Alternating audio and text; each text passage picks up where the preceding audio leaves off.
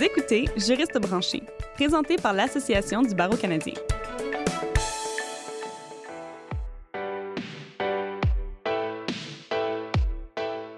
Bonjour et bienvenue à Juriste branché. Je suis votre animatrice, Catherine Provost. Aujourd'hui, nous explorons la trousse d'outils du juriste canadien en déplacement aux États-Unis avec Maître Yannick Vlassac. Au Canada, la confidentialité et le secret professionnel sont protégés de diverses manières. Mais cela n'est pas le cas à la frontière. Les agents frontaliers ont le droit d'inspecter tout appareil électronique, comme votre ordinateur, votre cellulaire ou même votre lecteur de musique.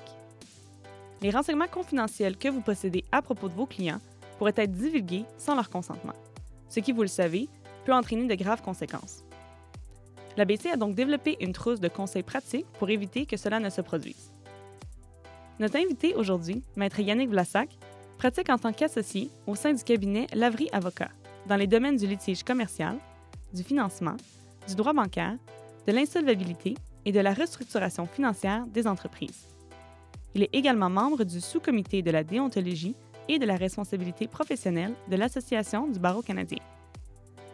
Dans le cadre de son travail, Maître Vlassac est souvent appelé à voyager à l'international, dont aux États-Unis.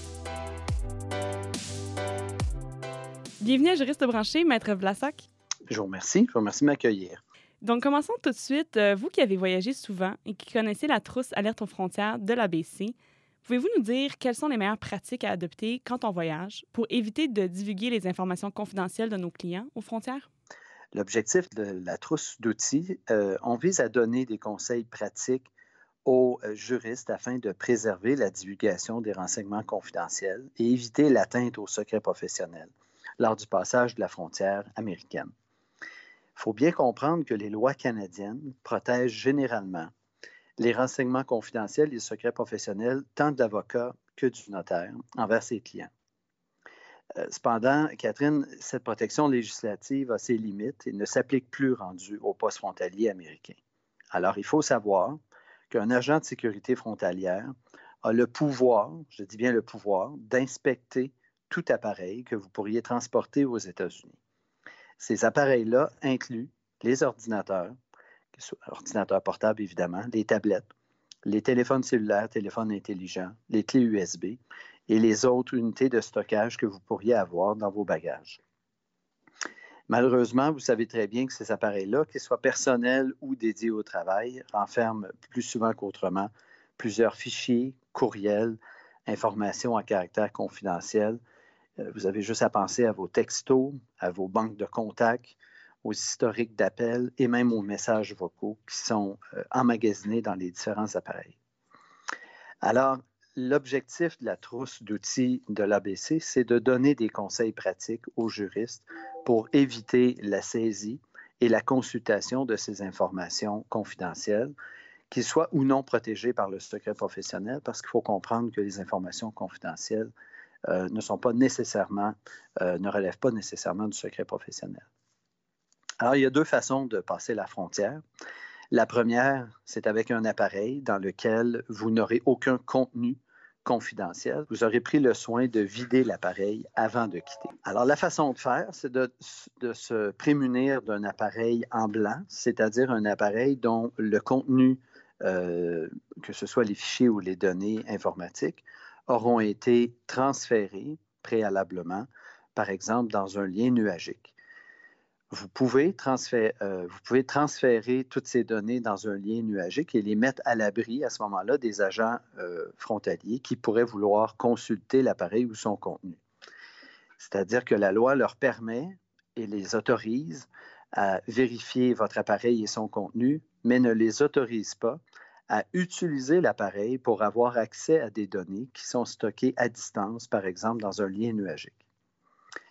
Maintenant, ça, c'est la meilleure chose à faire, mais si vous devez, ou si vous, en fait, euh, vous avez euh, manqué euh, cet idéal d'utiliser un appareil en blanc et que vous transportez véritablement des fichiers en votre possession, bien, il y aurait la deuxième situation où euh, le conseil qui est donné par l'Association du barreau canadien aux professionnels, ce serait de, à tout le moins, prendre le temps de séparer les fichiers personnels des fichiers clients et d'encoder l'accès à tous les fichiers qui relèvent du secret professionnel.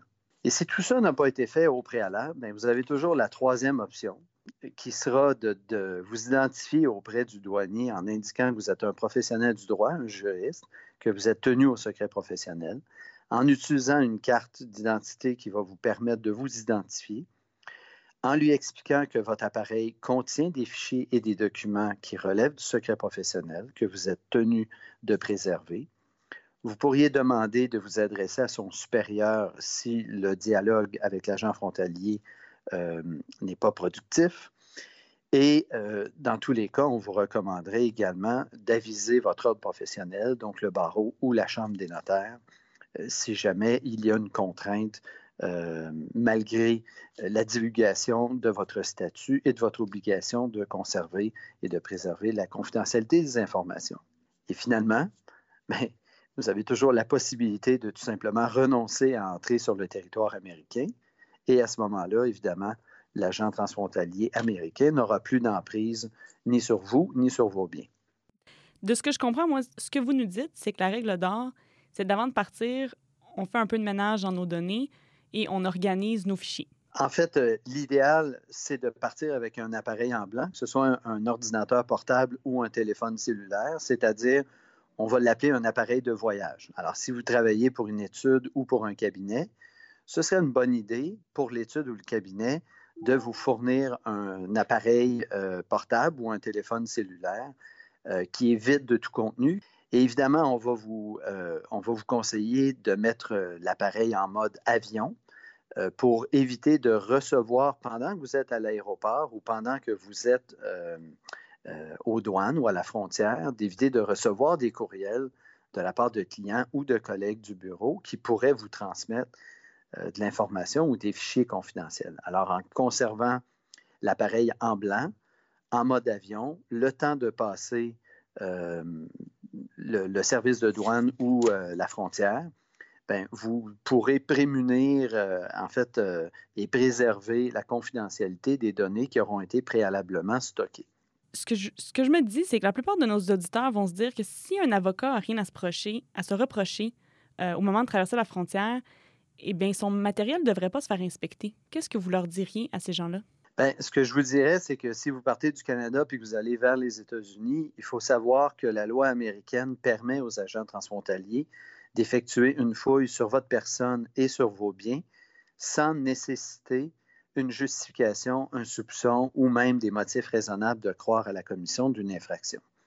Alors, euh, c'est un pouvoir discrétionnaire et il existe des autorités américaines qui confirment que pour des impératifs de sécurité et de protection nationale, ce pouvoir-là, euh, donc le pouvoir discrétionnaire qui est confié aux agents euh, des US Customs, euh, est tout à fait raisonnable.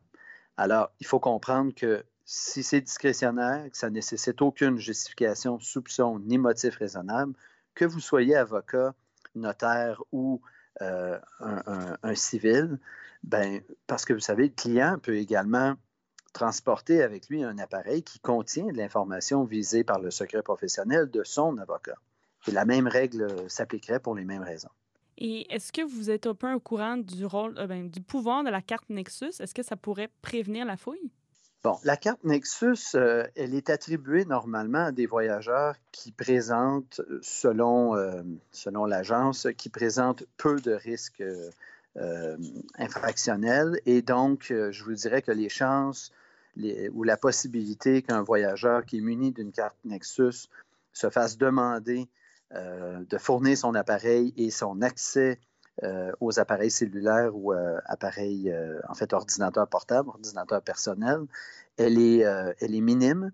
Mais ce n'est pas parce que vous êtes titulaire d'une carte Nexus que vous êtes à l'abri ou que vous constituez une exception au pouvoir de vérification des agents transfrontaliers. Donc, ça ne nous sauve pas plus. Pas du tout. Et euh, vous, avez, vous avez parlé beaucoup de la des lois américaines, mais est-ce que les douaniers canadiens ont les mêmes droits que les douaniers américains en termes de euh, fouilles de matériel? Bien, heureusement, euh, il faut nuancer parce que le retour au Canada n'est pas du tout, ne représente pas la même aventure que celle de, de traverser la frontière pour se rendre à l'étranger, aux États-Unis.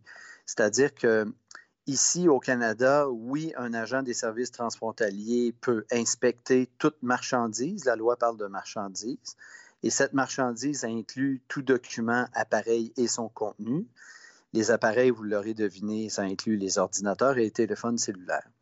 Cependant, il y a une justification derrière tout ça, c'est la vérification ou la recherche de toute infraction de nature douanière, c'est-à-dire, si je vous donne un exemple, vous faites une déclaration à l'effet que vous avez fait aucun achat euh, pendant votre séjour, le douanier pourrait penser que vous avez euh, un reçu électronique d'achat non déclaré sur votre téléphone cellulaire ou encore que vous transportez une marchandise prohibée. On peut parler de, on peut penser à de la pornographie euh, infantile ou de la contrefaçon ou de la violation de droits d'auteur ou autres items de ce genre. Maintenant, euh, il existe des directives de l'Agence des services transfrontaliers du Canada qui, contrairement aux États-Unis, euh, nous procurent une certaine protection. Je, mets l'emphase sur certaines.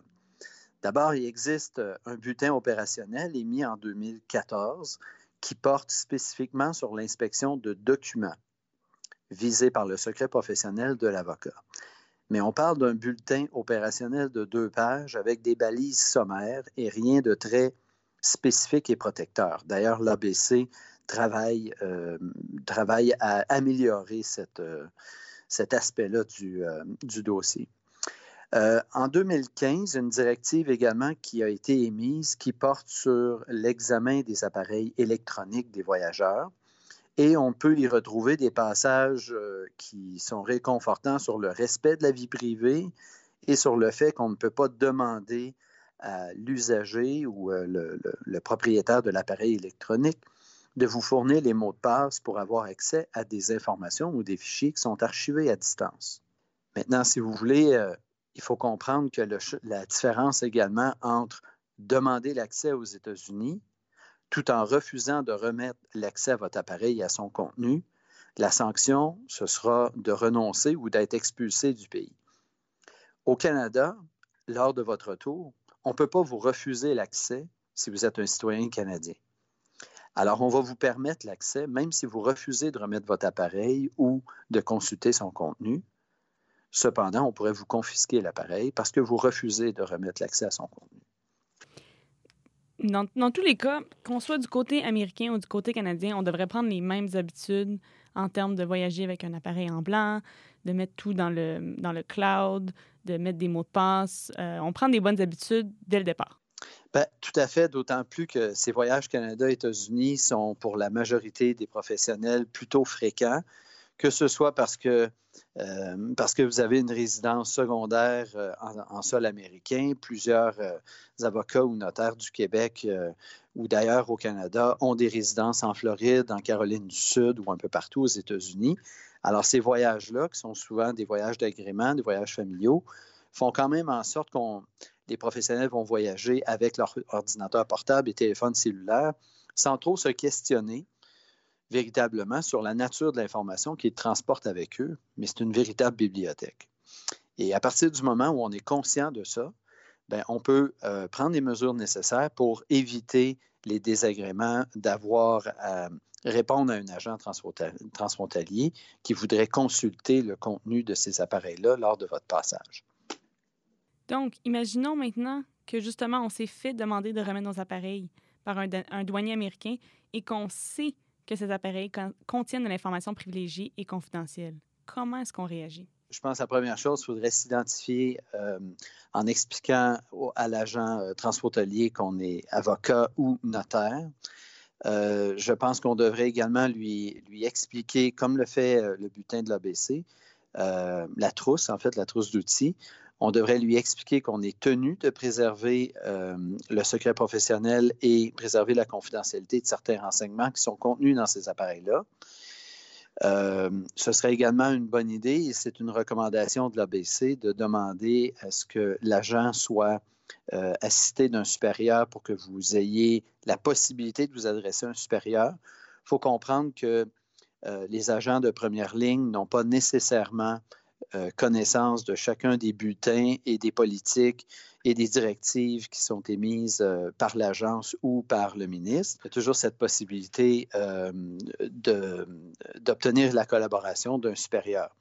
Et dans tous les cas, ben, vous avez toujours la possibilité de renoncer à votre entrée aux États-Unis parce que vous êtes le gardien de cette information confidentielle et vous avez un devoir déontologique euh, et un devoir euh, civil, juridique, de préserver la confidentialité de ces renseignements-là.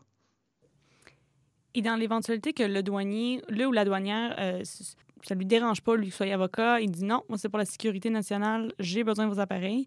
Est-ce qu'on appelle notre cabinet? Est-ce qu'on appelle nos clients? je pense que la première chose à faire, ce serait d'appeler le barreau du Québec pour obtenir l'assistance du barreau dans cette situation-là. Et euh, oui, effectivement, il est recommandé par l'Association euh, du barreau canadien de prévenir le client ou les clients qui seront visés par cette, euh, vérification ou cette fouille. maintenant, il existe également un protocole, là, on rentre dans des aspects un peu plus techniques, là, où l'information peut être consultée par le service des douanes, mais sans pour autant qu'ils en retiennent de copie. Alors, euh, il y a quand même une différence entre consulter une information et euh, en obtenir une copie, parce que si la copie euh, est effectuée par l'agence, à ce moment-là, vous avez peu ou plus de contrôle sur l'accès et la diffusion de cette information-là. Alors, c'est une situation qui est différente. Pour terminer notre épisode, est-ce qu'il y a autre chose que les auditeurs devraient savoir au sujet de la trousse de conseils pratiques de l'ABC pour les juristes en déplacement aux États-Unis? Bon, alors euh, évidemment que consulter la trousse avant de voyager, c'est une bonne idée. Elle a été conçue pour ça. L'objectif, c'est de transmettre des conseils pratiques à utiliser avant euh, de voyager. Euh, la trousse est encore toute récente, elle a été mise en ligne en août 2000, en fait à l'automne 2018. au fur et à mesure que l'ABC va recevoir de l'information, parce que tout ça est en mouvance, est en progression. Il y aura des mises à jour qui seront publiées directement en ligne, mais euh, je recommande à tout professionnel du droit, avocat ou notaire, de prendre le soin de consulter la trousse qui est disponible dans les deux langues, en français et en anglais, sur le site du Canadian Bar Association, l'Association du barreau canadien.